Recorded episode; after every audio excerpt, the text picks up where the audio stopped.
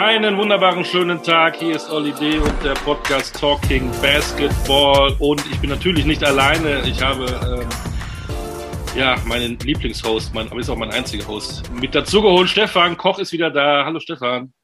Hi Olli. Wie geht's denn so? Ja, es geht so. Also, ich meine, das Wetter, das Wetter ist schön äh, im Moment und äh, das kann mir dann doch oder kann mich so weit tragen, dass selbst deine Anwesenheit mich nicht in den Keller zieht. Ach, warum motivierst du mich immer so am Anfang?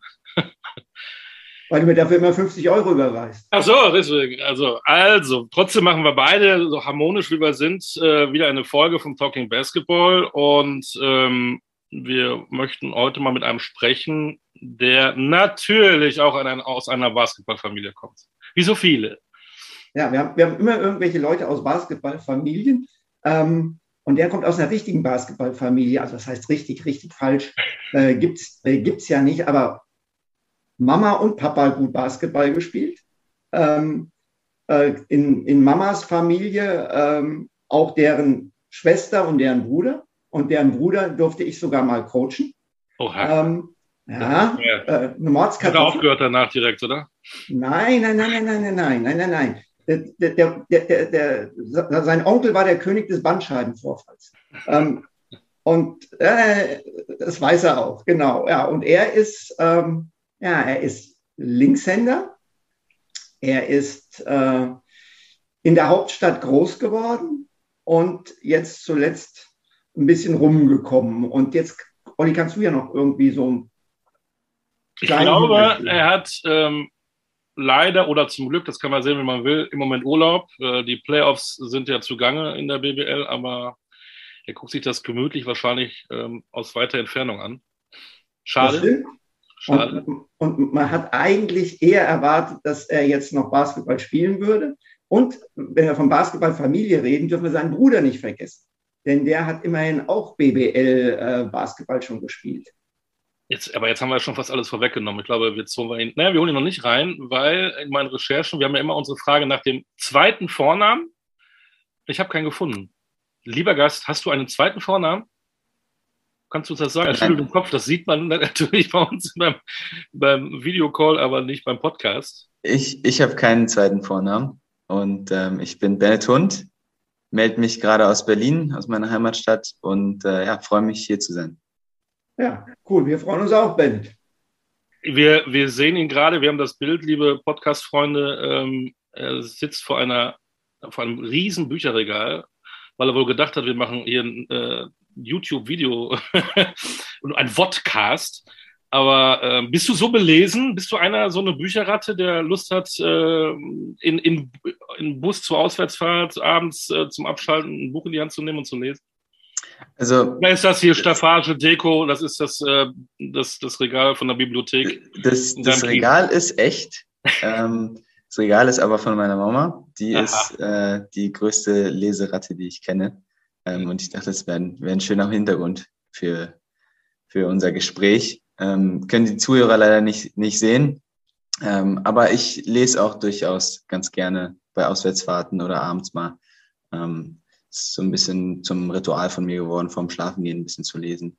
Ähm, aber bin jetzt keiner, der wöchentlich Bücher verschlingt. Und was hast du denn gerade aktuell so neben deinem Nachttisch liegen? Oder wenn du dann blätterst? Ich habe momentan ein ähm, Buch über Ernährung ähm, auf meinem, meinem Nachttisch zu, zu liegen. Ähm, da geht es so ein bisschen um, um Stoffwechsel, ähm, wie man den verstehen kann, ein bisschen um Biochemie, ähm, wie man das ganze ähm, Ernährungsthema auch auf zellulärer Ebene angehen kann. Also ähm, ist, ist kein einfaches Buch, ist, ist ein Sachbuch, ähm, aber für solche Dinge interessiere ich mich immer ganz gerne. Das Dann fällt mir auch immer auf.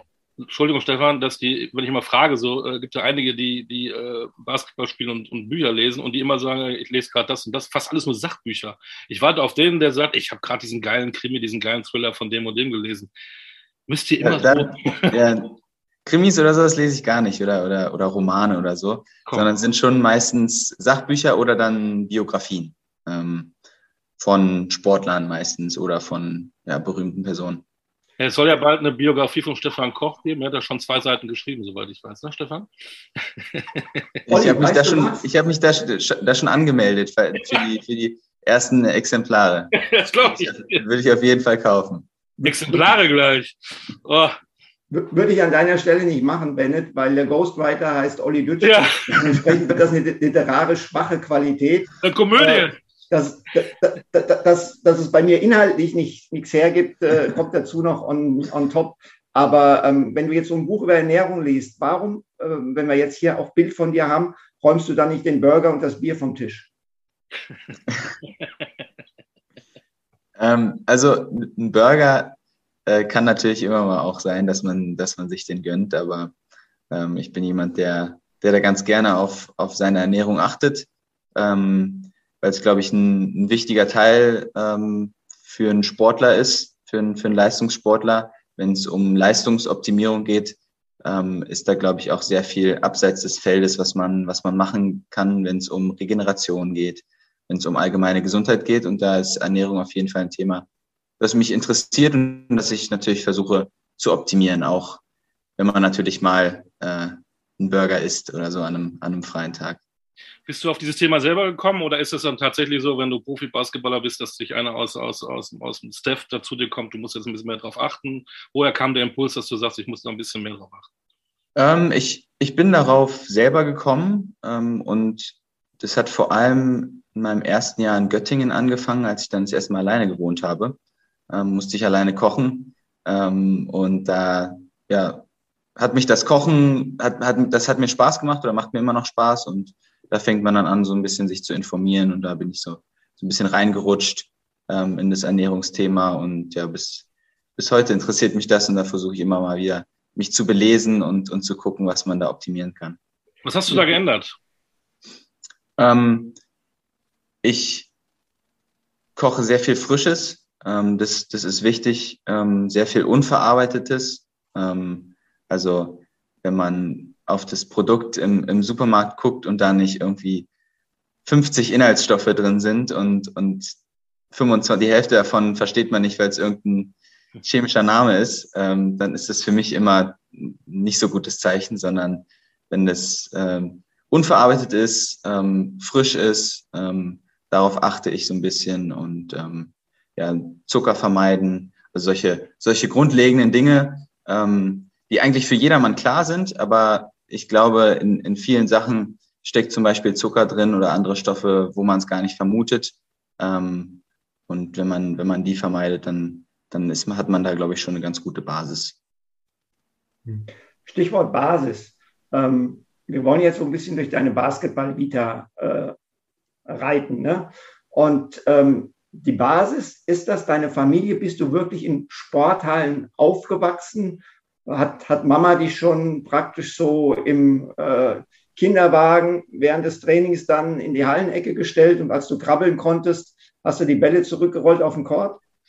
Äh, ja, es, es war wirklich so, ähm, dass ich da echt reingeboren wurde in den Basketball. Ähm, seitdem ich mich erinnern kann, spielt Basketball bei mir eine große Rolle. Ähm, sei es, dass ich wirklich als, als kleines Kind dann mit in der Halle war, wenn, wenn meine, meine Eltern äh, Spiele hatten. Ähm, in, an die ganz frühen Jahre, ob ich beim Training im krabbelnd dabei war, das, daran kann ich mich natürlich nicht erinnern.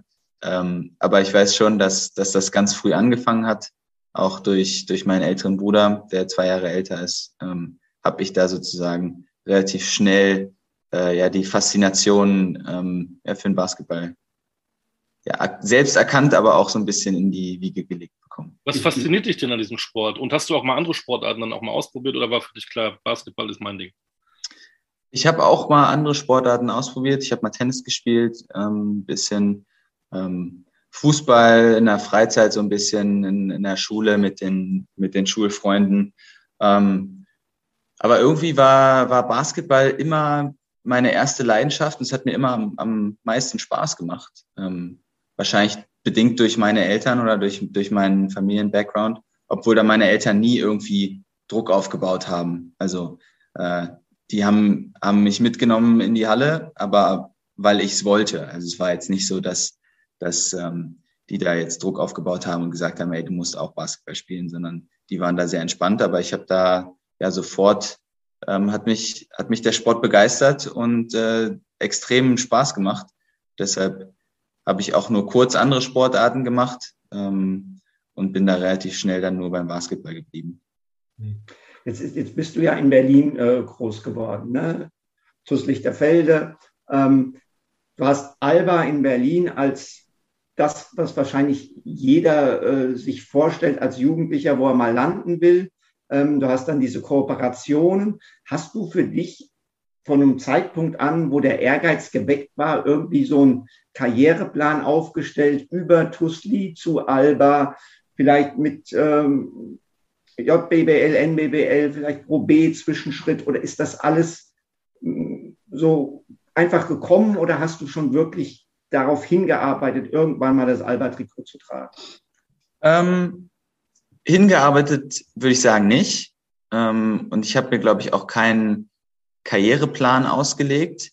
Ähm, es war aber schon ziemlich früh, weiß ich noch, ähm, mein Traum, mal Profi-Basketballer zu werden. Ich kann mich noch erinnern, es gab mal in der Grundschule, war das relativ früh, ähm, sollte man seine Traumberufe aufschreiben. Und wie damals die Grundschüler hat jeder irgendwie Maler, Straßenbahnfahrer, äh, Maurer, so diese klassischen Berufe, die, die einen als Grundschüler begeistern. Und, und ähm, ich kann mich erinnern, dass ich Basketballspieler hingeschrieben hat und habe und ähm, sich da jeder so ein bisschen gewundert hat, aber schon irgendwie damals ähm, war das irgendwie mein Traum, den ich ja ähm, glücklicherweise äh, ja jetzt umsetzen konnte. Ähm, und das war auch so ein bisschen immer ja meine Motivation und, und mein, mein Ziel in weiter Ferne. Ähm, aber ich hatte jetzt nie so richtig einen, einen Plan, okay, irgendwann will ich bei Alba spielen, ähm, irgendwann will ich in der Pro B spielen ähm, und dann das Alba-Trikot tragen, sondern es hat sich alles so im Laufe ergeben. Wie viele Leute haben dann gesagt, ähm, Bennett, du bist ja auch zu klein? Ähm, 80 bist du jetzt groß. Ich weiß nicht, wie deine Entwicklung war als Kind und als Jugendlicher, aber früher ja. hat man immer gesagt, mit 1,80 bist du eigentlich kein Basketballspieler. Ja, ähm, Klischee, ne? Klischee.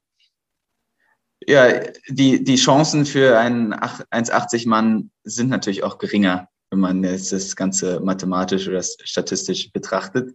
Äh, das stimmt natürlich schon. Und ich war tatsächlich immer der Kleinste. Ähm, das heißt, die Frage, die mir oft Leute stellen, ja, wie ist es denn so, ähm, mit so einer Größe Basketball zu spielen und auf dem Feld zu stehen? Ähm, da, da kann ich immer nur sagen, ja, also mir fällt es, mir fällt es gar nicht so richtig auf, dass ich wirklich der Kleinste bin, meistens mit Abstand. Ähm, weil ich auch jemand war, der relativ spät gewachsen ähm, ist. Also ich war in der U12, in der U14, in der, in der JBL auch immer mit Abstand der Kleinste. Und ähm, deshalb musste ich schon meine ganze Kindheit ähm, äh, damit zurechtkommen und meine ganze, Ju meine ganze Jugend.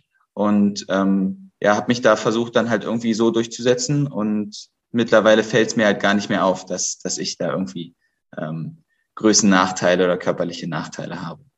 Ja, Aber durchaus ähm, gab es immer wieder Leute, die gesagt haben, hey, ähm, du machst das alles sehr gut, aber ganz reichen wird es wahrscheinlich nicht. Da muss ich mal ganz schnell mal so einen Sidekick machen, wenn wir auf heute gucken. Das, es gibt da so eine Renaissance äh, von, von kleineren Spielern. Ne? Wenn wir jetzt gucken, äh, die MVP-Kandidaten und auch der letzte MVP geworden ist ja nicht unbedingt ein großer mit Parker Jackson Cartwright, mit T.J. Shorts, mit Justin Robinson. Auch mit dir, äh, wo, wie kommt das, dass auf einmal diese kleineren Spiele so erfolgreich sind? Ähm, ja, das ist eine, eine sehr interessante Frage. Mich, mich freut es natürlich extrem, ähm, dass kleine Spieler gerade so ein bisschen wieder an Beliebtheit gewinnen. Das war ja eher, kann man sagen, war es ja, ging es ja Tendenz Richtung, ja, man muss, man muss äh, zwei Meter auf jeder Position sein, gefühlt. Ähm, und das ist natürlich schön zu sehen. Deshalb supporte ich da auch immer die, die, die kleinen Spieler, ähm, wenn ich, wenn ich Basketball gucke. Ähm, woran das liegt? Ich glaube, dass ähm, kleine Spieler mit, mit ihrer Wendigkeit, mit, mit ihrer Schnelligkeit ähm, und auch so ein bisschen mit ihrer Frechheit, so ein bisschen frech zu spielen, ähm, momentan sich da ganz gut durchsetzen können. Und, und ich finde es immer, wenn ich, wenn ich mir TJ Shorts und, und Parker Jackson Cartwright angucke, die die spielen, habe ich immer das Gefühl, die, ähm, die sind für die Defense irgendwie schwer zu greifen. Ähm, merke ich auch immer, wenn ich gegen die gespielt habe, die, die sind halt so schnell, ähm, dass es nichts bringt, wenn du physischer bist, weil du die gar nicht mit der Physis attackieren kannst, weil die ähm, offensiv vor allem einfach ähm, den Kontakten ausweichen mit, mit Jumpern, mit, mit Floatern, mit schnellen Layups. Ähm, und das stellt, glaube ich, momentan die Verteidigung ähm, vor, vor große Probleme. Und dann, dann weiß man immer nicht, okay, soll man jetzt mit einem, mit einem größeren die verteidigen, die vielleicht etwas langsamer sind. Ähm, dann ziehen sie vielleicht vorbei, soll man sie mit einem gleich großen verteidigen, dann können sie auf einmal wieder ähm, über die Verteidiger werfen. Also ähm, ja, finde ich eine sehr interessante Kombination, was jetzt vor allem die beiden Spieler, ähm, die ja die MVP-Kandidaten waren, die Saison ähm, ja, auf, dem, auf dem Feld gemacht haben. Wir haben ja da einen Trainer dabei, Stefan. Hat es jetzt echt so einen Wandel gegeben, äh, was das angeht, oder ist es einfach ein Zufall, ein Trend, dass da gerade zwei, drei gerade mal gut performen und das geht dann wieder weg? Oder ist es tatsächlich so eine, so eine, so eine Veränderung? Ich glaube, man muss, man muss schauen, äh, weil wir haben das jetzt in der BBL, wir haben aber in der Euroleague, denke ich, in den letzten Jahren eine klare Tendenz eben zu diesen großen Point Guards gesehen. Nick Kalates, ähm, äh, Vasilij Micic, äh, das waren ja, sag ich mal, die äh, Top Point Guards äh, äh, in Europa. Und man muss sicherlich schauen, die BBL hat die Reputation, eine athletische, schnelle Liga zu sein. Ähm, und äh, man muss schauen, ob, ob, sich das auf europäischem Niveau auch in der ACB äh, ein, bisschen verändern wird, ob, ob, ob das da auch in diese Richtung gehen wird. Und ähm, deswegen will ich auch nochmal bei Bennett nachhaken. Du hast ja selbst gesagt, dass du, wenn du Spiele schaust, gerne die kleinen Spottest, so hast du äh, das ausgedrückt. Wir haben mal vor drei Jahren gesprochen, da hast du gesagt, du schaust dir vor allen Dingen äh, Faku Campazzo an und äh, Ali Mohammed, glaube ich. Und wer sind die Jungs, auf die du jetzt schaust? Also ähm, auf Campazzo schaue ich natürlich immer noch so ein bisschen, ähm, auch wenn er äh, die Saison deutlich weniger Spielzeit hatte für die, für die Nuggets. Und ähm, durch, durch die NBA ist natürlich äh, ist immer schwer, da äh, regelmäßig die, die Spiele zu verfolgen. Ähm, aber wenn man jetzt, wenn man jetzt auf Europa schaut ähm, oder jetzt auch auf, auf die BBL, sind natürlich alle, alle kleinen Spieler, die man, die man sich da anguckt. Also wie wir gerade schon besprochen haben, TJ Shorts und Parker Jackson Cartwright, die beiden schaue ich mir sehr, sehr gerne an. Ähm, ich schaue mir auch gerne einen Shane Larkin an. Ähm, wobei ich bei, bei Shane Larkin ähm, denke, der ist, der ist schon nochmal so athletisch ähm, und, und springt so hoch bei seinem Jumper, ähm, dass es schwer für mich ähm, auf, meine, auf meine Spielweise übertragbar ist. Ähm, da fällt mir zum Beispiel dann eher ein, ein Trey Young ein, ähm, der auch einen Wurf hat, wo er nicht so viel Elevation hat. Ähm, ich bin jetzt ja auch keiner, der über Leute rüber ähm, wirft, weil er höher springt. Ähm, da muss man dann halt immer gucken, ja, welche, welche Spieler ähneln vielleicht ähm, ja, meiner Spielweise und die, die schaut man sich dann an. Würdest du dann sagen, wenn du sagst, welche Spieler ähneln meiner Spielweise, weil wir gerade bei, äh, bei äh, PJC und äh, TJ Shorts waren, dass TJ Shorts deiner Spielweise ein bisschen mehr ähnelt als Parker Jackson Cartwright? Ähm, würde ich jetzt nicht unbedingt so sagen. Ähm, ich glaube, beide Spieler sind, sind ähm, nochmal was, was Geschwindigkeit angeht und, und was Athletik angeht, nochmal mir ein bisschen einen Schritt voraus. Ähm, ich würde jetzt auch nicht sagen, dass ich einen mehr auf mich beziehen könnte als den anderen, sondern ich finde, ähm, bei beiden Spielern kann ich ähm, mir Sachen abschauen. Ähm, bei beiden Spielern, ähm, wenn man jetzt zum Beispiel nochmal über den Wurf spricht, sind zwei Leute, die auch jetzt keinen richtigen Jumpshot haben, sondern eher einen, eher einen, einen flüssigen Wurf mit nicht so viel Elevation. Ähm, und das sind dann zum Beispiel, ähm, wenn man jetzt nochmal wenn wir jetzt nochmal auf das Beispiel Shane Larkin und ähm, Parker Jackson Cartwright zurückgeht. Ähm, da ähnelt zum Beispiel der Wurf von mir, würde ich sagen, eher mehr einem Cartwright, weil Cartwright zum Beispiel nicht so viel Elevation hat. Deshalb glaube ich, dass ich mir mehr von einem Cartwright abgucken kann, wie der sich einen Wurf kreiert, als von einem Shane Larkin, der ganz oft einfach nur eine Hesitation macht und dann einen Meter hochspringt und über, über seinen Verteidiger rüberwirft.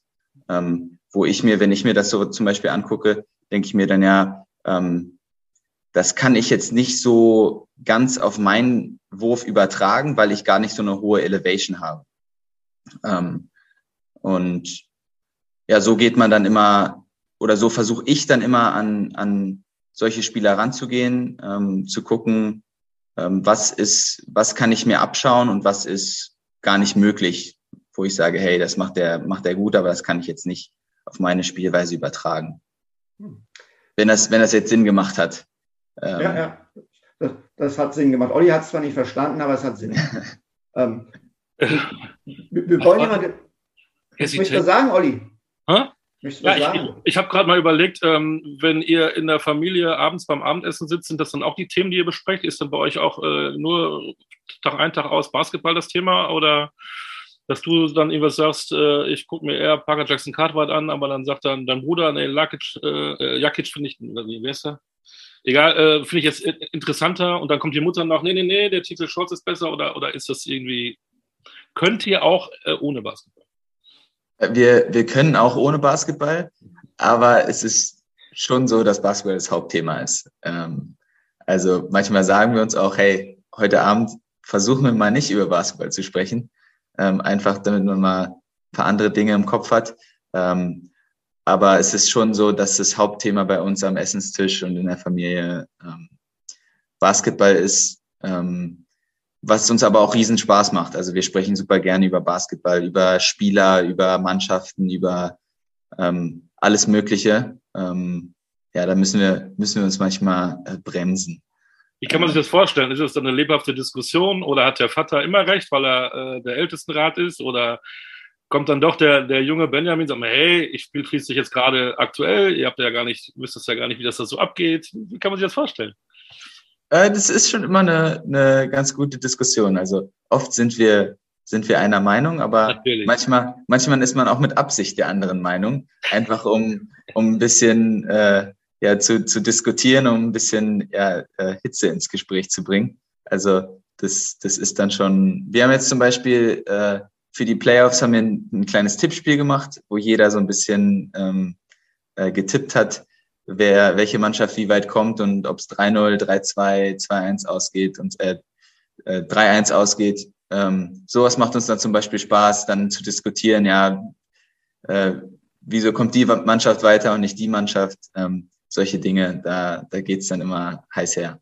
Wie ist denn das? Ähm, wir kommen natürlich nachher noch ein bisschen noch zu Oldenburg, aber wenn du dann mal so eine Phase hast, da läuft es nicht so prima, äh, ein Spiel vergeigt, nicht so performt und du nach Hause gehst, sagst du dann, äh, lass mich jetzt erstmal ein, zwei Tage in Ruhe, ich will von euch nichts hören, oder bist du gerade dann empfänglich, wenn dann der Vater sagt, die Mutter sagt, der Bruder sagt, hey, da hättest du was anderes machen können, äh, das war nicht so toll, arbeite mehr da und da dran?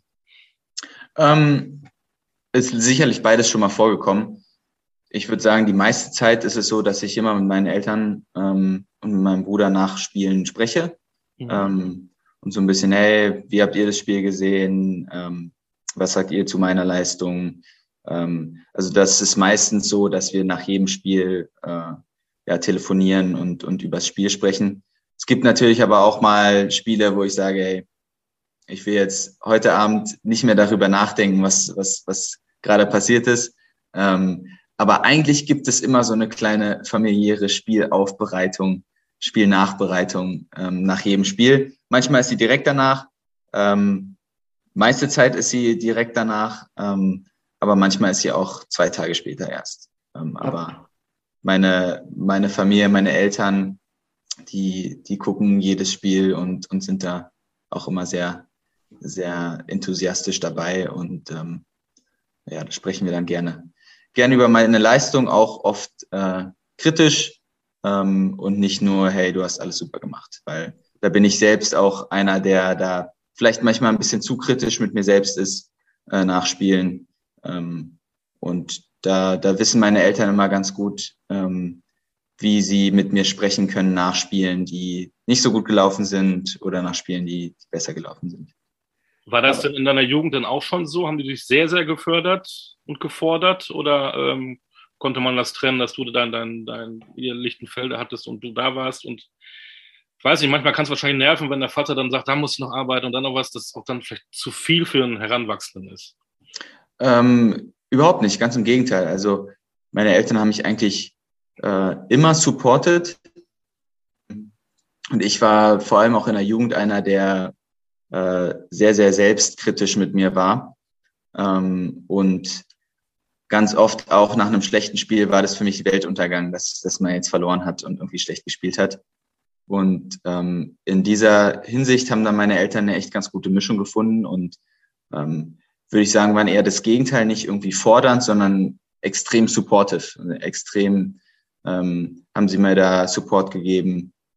Ähm, klar gab es auch immer mal wieder kritische Worte, ähm, die man dann vielleicht als, als Jugendlicher äh, dann in einem bestimmten Zeitpunkt nicht so hören möchte, aber ähm, es war nie so, dass ich ähm, mit meinen Eltern da irgendwie äh, Streit über Basketball hatte, sondern ähm, ganz im Gegenteil. Ich glaube, meine Eltern haben dann eine sehr, sehr wichtige, äh, einen sehr, sehr wichtigen Part eingenommen in meiner Entwicklung und haben dann eine sehr gute Mischung gefunden und waren eigentlich immer, haben nie Druck aufgebaut ähm, und haben immer mir vollsten Support gegeben und waren, waren da immer, immer gut dabei und haben mir ja sehr, sehr viel geholfen, dass ich, dass ich mich ähm, ja entwickeln konnte und, und als Basketballer und auch als Person wachsen konnte. Vielleicht nicht in meiner Größe, da konnte ich nicht so viel wachsen. ähm, bist, bist du der Kleinste in der Familie? Äh, wahrscheinlich, ja. Also wahrscheinlich. ich glaube, meinem Jannis und ich trennen vielleicht einen Zentimeter, zwei Zentimeter. Mhm. Ähm, kommt auf die Tagesform drauf an. Ähm, und mein Papa ist wahrscheinlich auch gleich groß, ist vielleicht, vielleicht einen Zentimeter größer als ich. Also ähm, ja, also ist jetzt nicht, dass ich mit Abstand der Kleinste bin, sondern wir sind eigentlich alle alle so im 1,80 Bereich. Ja, wir, wir, wollten ja, haben wir ja gesagt, so ein bisschen durch deine Vita ähm, hier uns durchbewegen. Äh, jetzt bist du bis 2019 in Berlin gewesen bei Alba. War es schmerzhaft, als dann klar wurde, da wird es für dich nicht weitergehen? Hat dich das so ein bisschen ja, zurückgeworfen? War das für dich so ein kleiner Abschied von einem Traum? Wie bist du damit umgegangen? Ähm, ich habe mich sehr, sehr wohl gefühlt bei Alba. Ähm, habe insgesamt fünf Jahre, vier Jahre gespielt bei Alba. Ähm, und Berlin war auf jeden Fall, also Alba war auf jeden Fall ähm, ja, ein sehr, sehr toller Standort für mich, ein toller Verein für mich, um, um sich weiterzuentwickeln. Ähm, vor allem die letzten beiden Jahre unter Aito, die ich miterleben durfte, waren, waren sehr, sehr cool für mich ähm, dass mir da Ito auch immer wieder Vertrauen gegeben hat und, und mich da so ein bisschen auf einmal 10, 15 Minuten spielen lassen hat. Das war schon, war schon eine coole Erfahrung. Ähm, aber es war jetzt nicht so, dass, als es sich anbahnte, dass ähm, ich keine Zukunft mehr ähm, bei Alba hatte, dass ich da jetzt am Boden zerstört war, sondern ähm, ich konnte das eigentlich ganz gut akzeptieren. Und ähm, war dann auch bereit für eine, für eine andere Aufgabe, für eine neue Aufgabe in einem anderen Verein. Ähm, ja, deshalb schaue ich da gar nicht mit einem, mit einem weinenden Auge ähm, ähm, zurück, sondern, sondern habe die, die Erinnerung, die, die Jahre bei Alba eigentlich nur sehr, sehr positiv in Erinnerung. Ich wurde Erinnerung, 15. Oktober 2017. Weißt du noch, was da war, ne? Ähm, war da mein erster Profi-Einsatz. Genau, gegen die Bonner. Gegen, gegen Bonn, ja. ja wie, wie, war das so, als es dann hieß, äh, so, jetzt Junge, das ist dein Spiel, du kommst jetzt rein. Traum erfüllt, äh, erstes Mal ein Profispiel, BBL. Ja, ja, definitiv. Ähm, vor allem, ich habe es nicht wirklich erwartet. Ähm, ich weiß schon gar nicht mehr, ob ich in der ersten oder in der zweiten Halbzeit reingekommen bin. Ich glaube, ich bin erst in der zweiten Halbzeit reingekommen, weil sich Peyton, glaube ich, irgendwie angeschlagen war oder, oder Foulprobleme hatte. Und dann weiß ich noch, wie sich, wie sich Aito umdreht und sagt, Bennett, go in. Ähm, und zuerst konnte ich konnte ich es nicht so richtig glauben und, und habe hab kurz gedacht, hat er jetzt sich versprochen oder also will er jetzt wirklich, dass ich reingehe? Ähm, da war ich natürlich schon sehr, sehr aufgeregt. Ähm, aber war auf jeden Fall, also ja, da, da werde ich mich immer dran erinnern können. Ähm, und ja, man, man hat sich dann da auch schnell wohlgefühlt auf dem Feld. Also die ersten, ersten paar Angriffe und Verteidigungen war man natürlich sehr, sehr nervös, aber das, das legt sich dann immer sehr schnell. War vielleicht auch ganz gut, dass, dass ich das vorher nicht erwartet habe. Äh, manchmal ist das ja so, wenn, wenn ein Trainer sagt, am Tag vorm Spiel, ey, du kriegst morgen ein paar Minuten, dann kannst du die ganze Nacht nicht schlafen und bist den ganzen Tag aufgeregt. Und so ähm, bin ich da relativ, ich würde nicht sagen entspannt. Ich war bei jedem Spiel fokussiert und bereit, falls es, falls es mal kommt. Aber ähm, dadurch, dass man es nicht erwartet hat und man eher gedacht hat, okay, ähm, ich supporte das Team, aber Minuten werde ich nicht sehen, war man das Spiel über jetzt nicht so krass nervös. Ähm, aber ja, war auf jeden Fall, war eine, war eine Überraschung. Aber jetzt, ähm, du hast ihn erlebt, wenn ich mir das vorstelle, äh, du dann Anfang 20, da kommt ein älterer gesetzter Herr, schon relativ weit über 70, ich glaube 73 kommt er an, der vorher eigentlich nie im Ausland war, natürlich, ähm, aber jetzt nicht beruflich, nur in Spanien gearbeitet hat, da kommt einer an, den man, wenn man so sehen würde, würde man sagen, netter Herr, der wohl auch in der Freizeit immer gerne auch mit einem Fotoapparat durch Berlin äh, getigert ist, weil er sein Hobby Fotografie gefrönt hat. Was was ist das für ein, für ein, für ein Trainer gewesen? Was ist das für ein Mensch gewesen? Oder ist, ist er natürlich auch noch? Ja, ähm, ich glaube, Aito war oder ist ein, ein sehr, sehr besonderer Trainer und, und äh, zu Recht eine Legende in, in Spanien, aber gefühlt jetzt auch in Deutschland ähm, durch seinen Erfolg. Ähm, ja, mich, mich mich fra haben das schon viele gefragt, wie es war unter Ito und, und was das für eine Person ist. Ähm, aber ich glaube, um das ganz nachvollziehen zu können, muss man ihn selbst mal erlebt haben.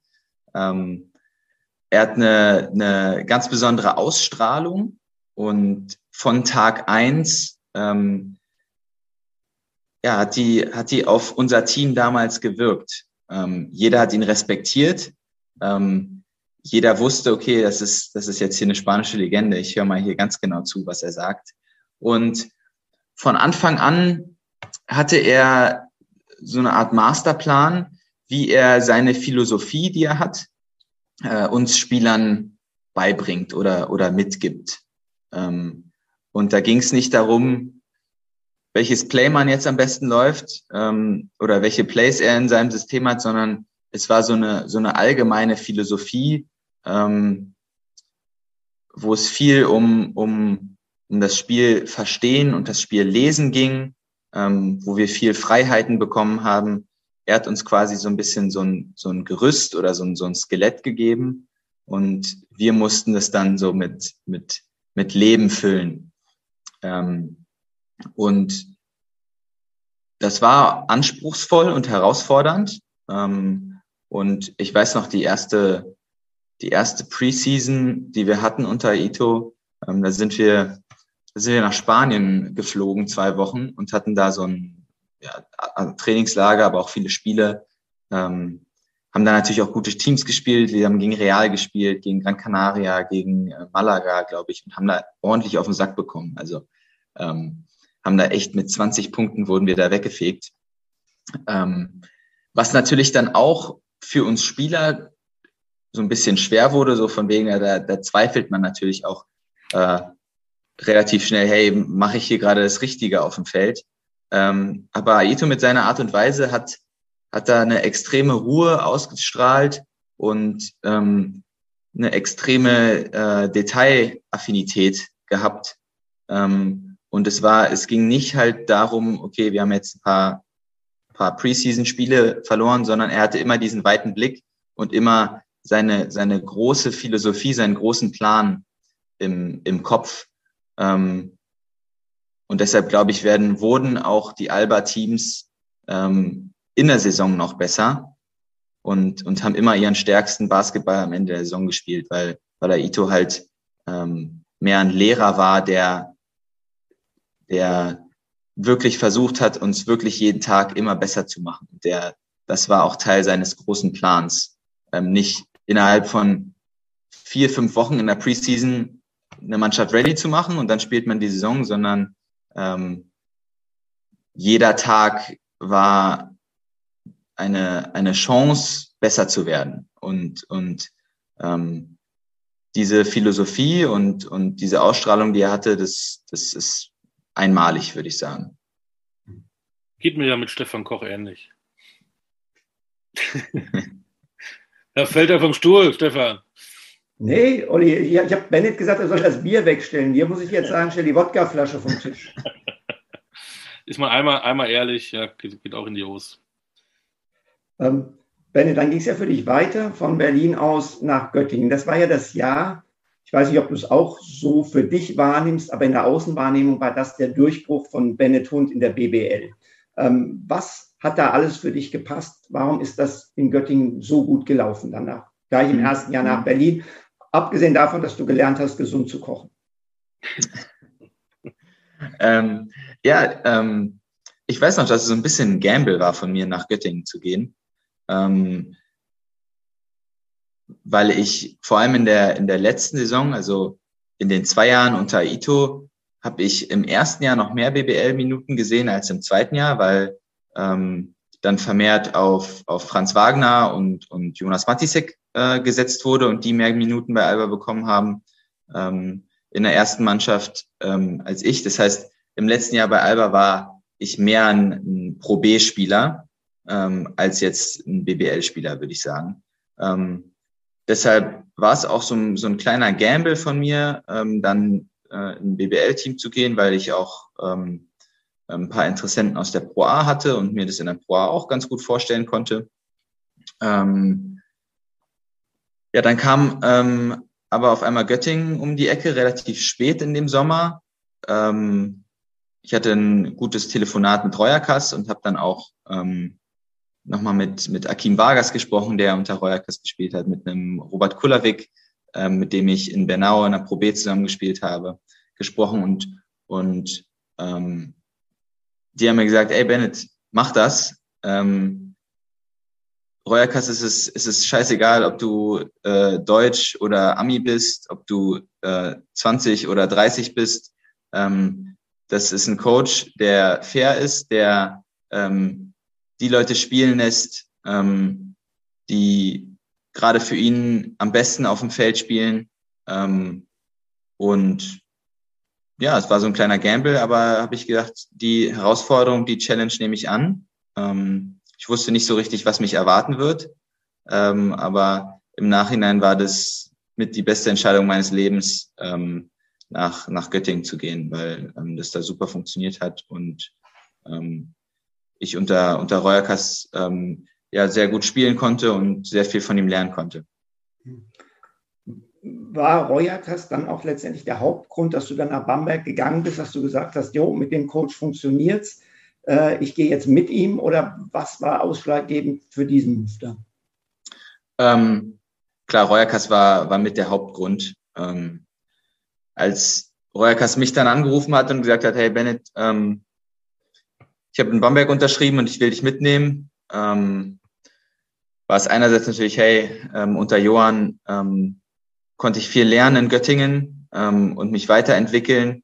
Er hat mir viel Vertrauen gegeben ähm, und ich konnte, ich habe gut in seinem System gepasst. Und dazu kam dann einfach noch ein Verein wie Bamberg, der ähm, Champions League gespielt hat in der Saison, der ein großer Verein ist mit sehr, sehr viel Tradition, ähm, eine schöne Stadt, äh, schöne Fans, die ich leider nicht so richtig miterleben konnte in der, in der Saison, weil wir da kein Spiel vor, vor Fans gespielt haben. Es waren alles nur, nur Geisterspiele. Ähm, aber das, das fiel mir dann ähm, relativ leicht, ja zu Bamberg zu sagen, obwohl ich mich in Göttingen sehr, sehr wohl gefühlt habe. Also ähm, die haben mich da äh, mit offenen Armen ähm, empfangen in Göttingen und ich hatte da ein sehr, sehr schönes Jahr. Ja, aber Bamberg dann auch wieder nur ein Jahr. Und, und, und, und dann nach Oldenburg. Ähm, jetzt ist Johann nicht mehr in Bamberg, aber als du gewechselt bist, war er ja noch in Bamberg. Also was war jetzt der Hintergrund für diesen nächsten Wechsel? Ja, der, der Wechsel nach Oldenburg ähm, war auf jeden Fall eine sehr, sehr schwere Entscheidung für mich. Ähm, ich habe natürlich auch viele Gespräche mit Bamberg geführt ähm, und dann halt auch mit Oldenburg und kann sagen, dass ich äh, in den zwei Jahren unter Reuerkas ähm, im Göttingen-Jahr und auch im Bamberg-Jahr äh, für mich persönlich äh, sehr viel gelernt habe, auch Schritte nach vorne gegangen bin in, in, in meinem basketballerischen Können und in, in meiner Entwicklung. Ähm, dann kam in dem Sommer das Interesse aus Oldenburg. Ähm, ich hatte keinen Vertrag mehr in Bamberg. Ich bin dann in dem Sommer nach Oldenburg gefahren. Die haben mich eingeladen. Ähm, ich habe äh, viele Gespräche mit Drijancic geführt, mit, mit dem Sijan Klaric, dem Sportdirektor. Ähm, ich weiß noch, ich habe da einen Tag verbracht, ähm, mir das alles angeguckt, ähm, bin mit den Essen gegangen, habe hab tolle Gespräche gehabt. Ähm, und am Ende war es äh, ja eine, eine Entscheidung, die mir nicht leicht fiel und wo nur ja ganz ganz viele Kleinig oder nur Kleinigkeiten dann am Ende ähm, ja, den Unterschied gemacht haben und so ein bisschen dann auch äh, mein Gefühl und ähm, ja dann habe ich mich habe ich mich für Oldenburg entschieden. Weil der Vater da auch mal gespielt hat, ne? Mein Papa hat da auch mal gespielt, genau. Der konnte mir natürlich auch sehr viel Positives äh, berichten über Oldenburg, auch wenn, auch wenn es schon 30 Jahre her ist. Ähm, aber ein paar Dinge sind ja immer noch gleich geblieben. Jetzt war die Saison in Oldenburg, äh, sprechen wir jetzt erstmal über dich persönlich, eine, in der du zumindest von den Statistiken her deutlich schwächer unterwegs warst als unter Royackers in Göttingen und in Bamberg. Nimmst du das für dich auch als eine Spielzeit wahr, die dich, ich will jetzt nicht sagen zurückgeworfen hat, aber in der du vielleicht stagniert hast? Ähm, ich glaube, würde man ähm, negativ an die Sache rangehen, kann man sagen, ja, das war ähm, vielleicht eine Saison, wo ich, wo ich stagniert habe, ähm, die mich ein bisschen zurückgeworfen habe, aber so will ich da nicht rangehen. Ähm, es war definitiv eine Saison, wo ich, ähm, glaube ich, nicht das zeigen konnte, was ich drauf habe, ähm, wo ich mit meiner Leistung nicht zufrieden sein kann. Ähm, es war eine definitiv schwere und herausfordernde Saison, nicht nur für mich, sondern auch fürs Team. Ähm, aber daraus kann man auch lernen. So eine Saisons gibt's immer. Ähm, und das Wichtige, was jetzt ist, dass man, dass man daraus die richtigen Lehren zieht, ähm, das Ganze nochmal analysiert, was, was lief nicht so gut, ähm, was lief gut, was kann man auf jeden Fall noch verbessern in, in bestimmten Phasen auch der Saison. Ähm, und ich glaube, so eine Saison kann sehr, sehr lehrreich sein und ähm, einem als Spieler auch äh, viel bringen und auch weiterbringen, ähm, auch wenn es jetzt vielleicht auf dem Statistikbogen nach einem Rückschritt aussah. Jetzt hast du ja selbst gerade gesagt, ähm, die Lehren daraus ziehen? Du hast noch einen Jahrvertrag in Oldenburg. Was sind die Lehren aus dieser Saison, wo du sagst, das äh, sollte in der anderen oder in der kommenden Spielzeit anders laufen? Ähm, es ist natürlich eine, eine äh, gute Frage, ähm, eine, eine sehr schwierige Frage, die sich auch nicht so leicht beantworten lässt, weil ähm, man denkt natürlich sehr, sehr viel drüber nach, okay, was, was lief falsch, ähm, wieso standen wir Ende Januar mit Abstand oder hatten nur zwei Siege in der BBL? Ähm, ich glaube, die Frage lässt sich nicht so richtig an einer Sache ähm, beantworten, sondern ich glaube, da waren ganz viele ähm, verschiedene Sachen haben da eine Rolle gespielt. Ich glaube, wir hatten ein sehr, sehr talentiertes Team mit, mit guten individuellen Spielern, aber wir haben es irgendwie nicht ähm, zumindest bis Ende Januar nicht wirklich hinbekommen, unser Talent und unser Können gemeinsam aufs Feld zu bringen. Ähm, und ich glaube, wir hatten, ähm, wir sind dadurch natürlich extrem unter unseren Erwartungen geblieben und, und sind da so ein bisschen in so eine Abschwärtsspirale gekommen, ähm, wo wir dann selbst nicht mehr so richtig an uns geglaubt haben, ähm, vor allem während eines Spiels. Ähm, ich kann mich an viele Spiele erinnern, wo wir eigentlich ganz gut ins, ins Spiel gestartet sind, äh, zur Halbzeit vielleicht auch geführt haben und dann gab es immer so eine Phase, ähm, wo es dann nicht so gut lief, was ja immer passieren kann, dass der Gegner einen 6-0, 8-0, 10-0 ähm, Lauf hat Und es gab ganz viele Spiele, wo wir uns davon nicht mehr erholt haben und dann ähm, extrem verkrampft geworden sind, ähm, ohne Selbstvertrauen gespielt haben, ein bisschen jeder dann ähm, das alleine mit dem Kopf durch die Wand versucht haben. haben. Und ich glaube, da kann man ähm, oder da kann ich für mich individuell draus ziehen, ähm, dass man in, in, in schwierigen Phasen, wo es für ein selbst und auch fürs Team nicht so gut läuft, ähm, weiter an sich glauben muss, ähm, weiter auf dem Spielfeld stehen muss und sagen muss, hey, ähm, ich bin so selbstver selbstbewusst ähm, und, und ich habe es drauf, ähm, dass man da nie an sich zweifelt. Ähm, man kann es natürlich nicht verhindern, dass ähm, man mal verkrampft ist oder man mal ein Spiel hat, wo es irgendwie, wo man sich nicht gut fühlt. Ähm, aber ich glaube, da waren wir dann an einem Punkt ähm, im Dezember und im Januar, wo wir selber nicht mehr so richtig, ähm, ja, Basketball hat sich einfach extrem schwer angefühlt. Ähm, und man hat das Gefühl, ey, man, man, man kann es irgendwie nicht mehr so richtig, weil man, also wir haben wirklich zwei Monate keinen Sieg geholt. Den kompletten Dezember und Januar hatten wir, haben wir keinen Sieg geholt.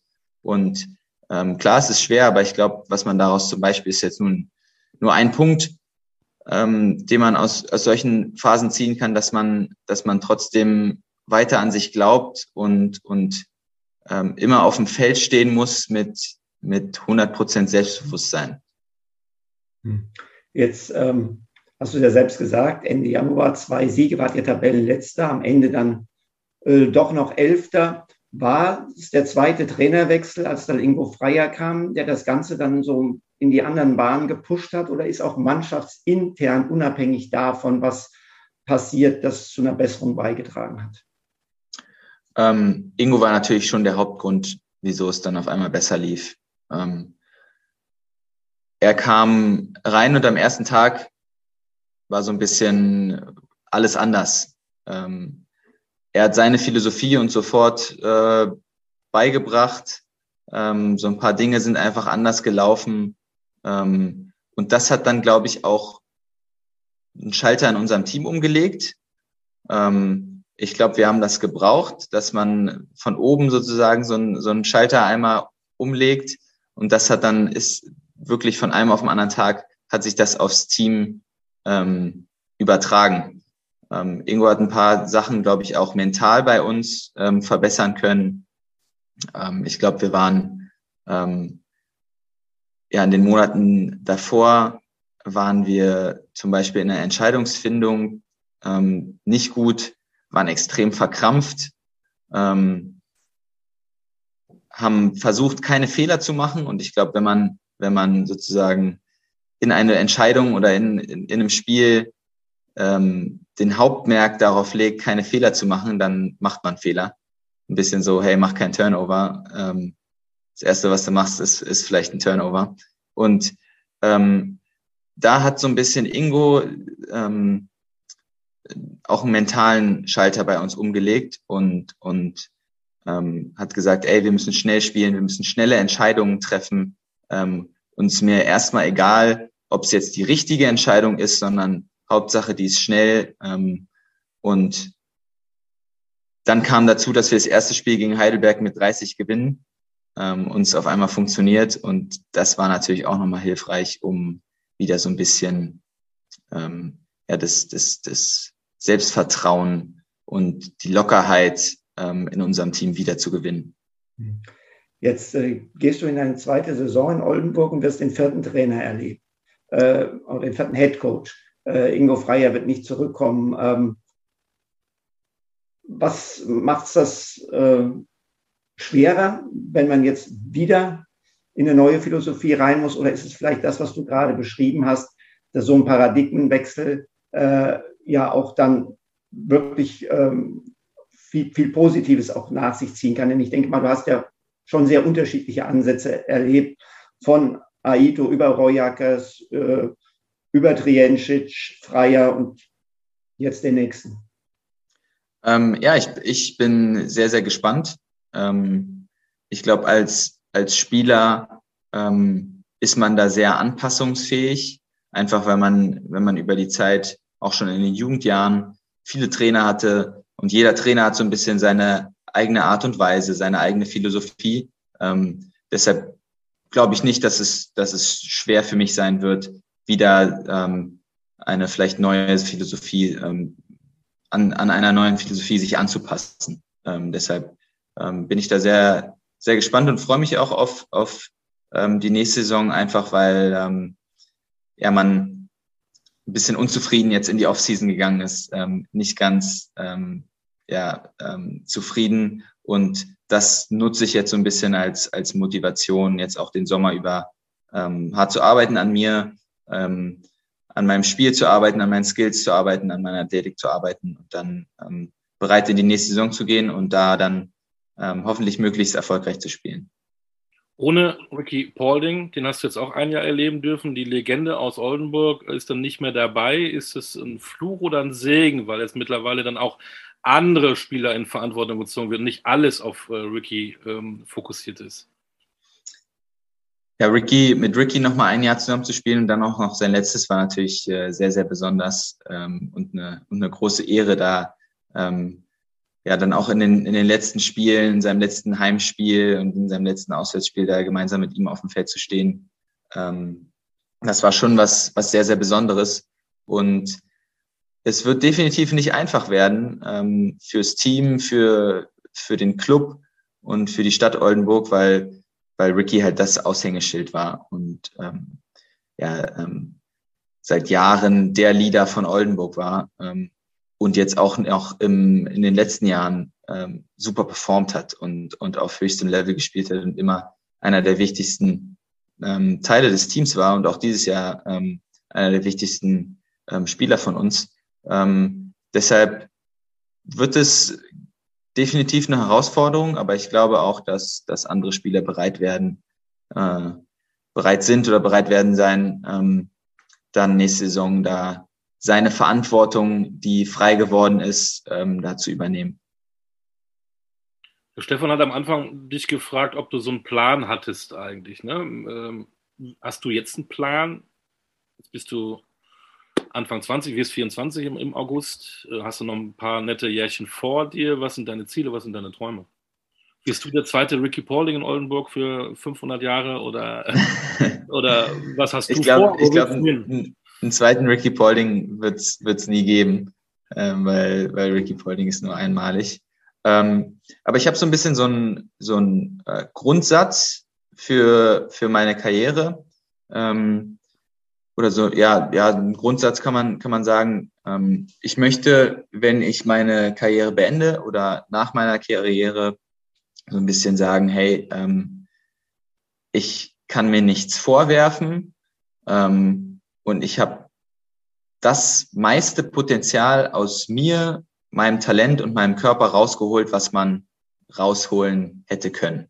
Ähm, und das ist so ein bisschen ähm, der Ansatz oder die Einstellung für meine Karriere, dass ich sage, hey, ich ähm, will jeden Tag besser werden, ich will von Saison zu Saison ähm, ähm, mich weiterentwickeln und nach meiner Karriere sagen, egal wo ich lande, egal wo ich bin, hey, ähm, du hast alles gegeben und mein Traum ist es sozusagen keine keine Gedanken nach meiner Karriere zu haben, so von wegen, ja, hättest du mal da ein bisschen mehr auf deinen Körper aufgepasst, dann hättest du äh, keine Rückenprobleme mit, mit 30 bekommen oder ähm, hättest du mal da ein bisschen mehr dich unter dem Trainer angestrengt, dann hättest du da vielleicht auch mehr gespielt oder irgendwie so, sondern ähm, dass ich nach meiner Karriere sage, du hast alles gegeben. Und wo das dann ist am Ende, ähm, weiß ich nicht. Ähm, ich denke, ich, ich bin schon auf einem ganz guten Level angekommen. Äh, ich spiele für Oldenburg, einem, einem Top-Club in der, in der BBL.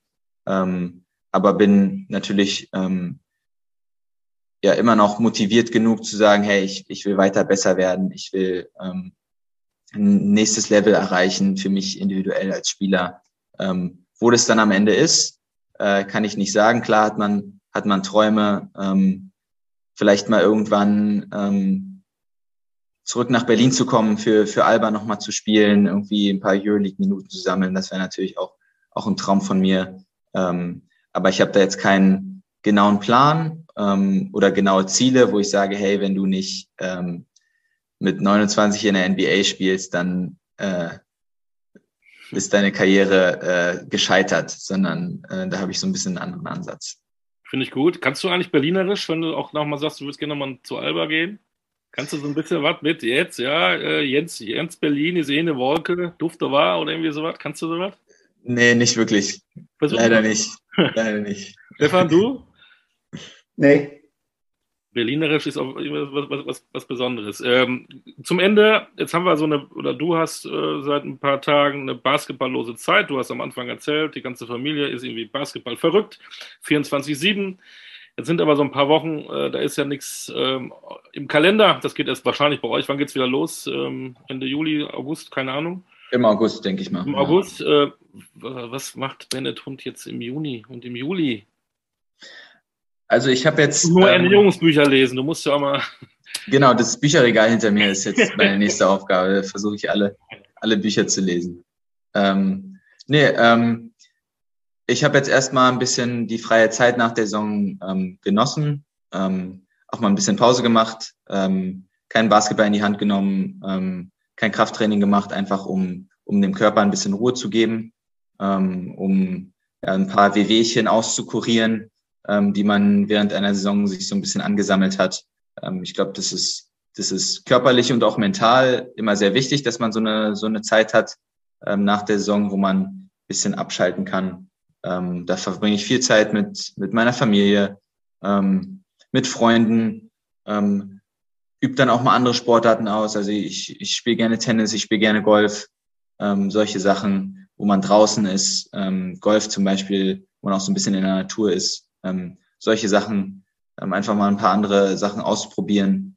Ähm, aber jetzt ähm, im, im Juni und Juli werde ich, werde ich wieder in der Halle stehen, ähm, weil ich den Sommer eigentlich auch ganz cool finde, die Offseason, weil es immer eine Möglichkeit ist, ähm, individuell an seinem Spiel zu arbeiten und ähm, individuell Schritt nach vorne zu gehen und ähm, besser in die nächste Saison reinzukommen. Ähm, und da werde ich ähm, bisschen an meiner Athletik arbeiten, ich werde an meinem Wurf arbeiten, ich werde ähm, an meinem Finishing so ein bisschen arbeiten. Also da, da werde ich ähm, fleißig sein jetzt in den nächsten zwei Monaten und mich da, mich da gut fit machen, um, um bereit sein, um bereit zu sein und auch ähm, ja, ein besserer Spieler zu sein für die nächste Saison.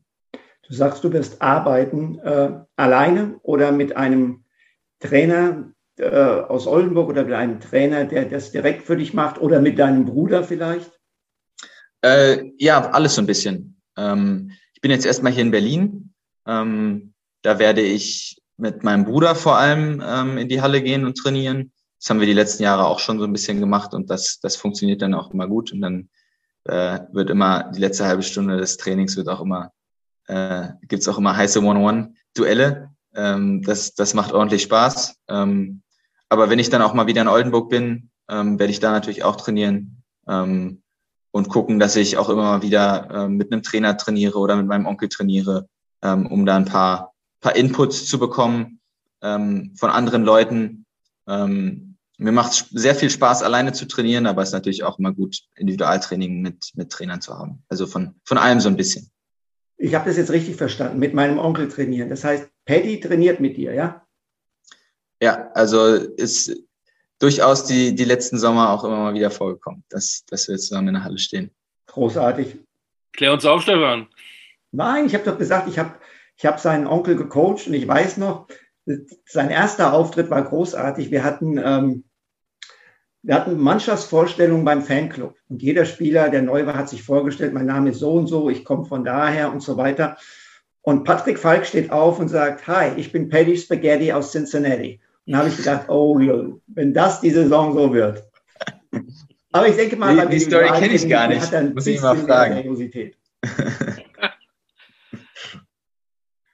Könnte eine halbe Seite in deiner Biografie werden. Da sind wir wieder beim Thema. Mit, mit mehr als nur das. Ich habe mit Bennets äh, Onkel einige Geschichten mehr noch erlebt und alle super, super positiv. Also ich kenne ja die ganze Familie. Ich kenne ja auch äh, Bennets Großeltern mütterlicherseits. Jetzt Hoffentlich sage ich richtig. Sigi und Jürgen? Ja. Siehst du? Ja. Und ähm, ja, ist, ist, ist, ist eine richtig coole Familie, ist ein ganz cooler Haufen. Da freue ich mich auf Stefans Biografie. Das dauert aber wahrscheinlich noch mit dem Kapitel Die Familie Hund. Das wird bestimmt vielleicht nicht so ein Sachbuch wie deine Ernährungsgeschichten, aber vielleicht auch was zum Schmunzeln, aber es dauert wahrscheinlich noch ewig bestimmt. Also meine Familie würde es kaufen. Da sind schon mal zehn Exemplare weg. schon, mal, schon mal ein guter Start. Ja, das wäre Olli, Top da muss, ich, da, muss, da muss ich jetzt dran setzen. Wir machen das wie immer bei diesen Biografien. Stefan Koch mit Olli Dütschke. Oha. Ja. Dann machen wir das doch. Ich hätte Bock. Bennett, also, äh, ich wünsche dir einen schönen Sommer. Ähm, andere Dankeschön. Angst, du bist in der, in, der, in der Sporthalle. Naja, jeder so, wie er mag. Wir verfolgen natürlich deinen Weg weiterhin. Grüße die Familie von Stefan natürlich, aber auch von, auch von mir. War toll, dass du die Zeit genommen Richtig hast. Äh, wir, wir beobachten das dann, wie das weitergeht mit dir und laden dich sehr gerne dann nochmal ein ähm, in ein, zwei, drei, vier, fünf Jahren. Cool, würde ich freuen. Ja, wunderbar. Äh, sehr viel Spaß gemacht, mit euch zu quatschen. Schön. Bleib aber vor allen Dingen auch gesund, das ist immer das Wichtigste. Ne? Auch. Genau. Danke für die Zeit. Dank. Wie gesagt, Grüße und äh, hau rein. Gerne. Also, ciao. In ciao. diesem Sinne, das war die Episode Talking Basketball mit Bennett Hund. Vielleicht haben wir nächstes Mal ja die ganze Familie. Das geht ja heutzutage auch digital. Äh, aber da müssen wir uns wahrscheinlich äh, sechs, acht, zehn Stunden Zeit nehmen. In diesem Sinne, das war Talking Basketball. Stefan, ähm, du nimmst jetzt auch mal ein Sachbuch, nicht immer nur Fix und Foxy und Mickey Mouse. Du musst auch mal wieder was anderes lesen. Willst du wissen, was ich gerade lese? Ja, sag mal. Ich kämpfe mich durch einen Klassiker der Weltliteratur. Und? Krieg und Frieden. Nein, Gabriel Garcia Marquez. Oha. Die Liebe in den Zeiten der Cholera. Oh, ich, ich, lese mal einen Krimi. Ich bin wieder bei ähm, Volker Kutscher gerade. Stichwort Babylon Berlin. Großartig. In diesem Sinne haben wir das auch ähm, geklärt. Ähm, kauft euch Bücher, lest viel, ob Sachbücher oder leichte Kost. Talking Basketball. Wir hören uns wieder. Das war's. Alles Gute. Ciao.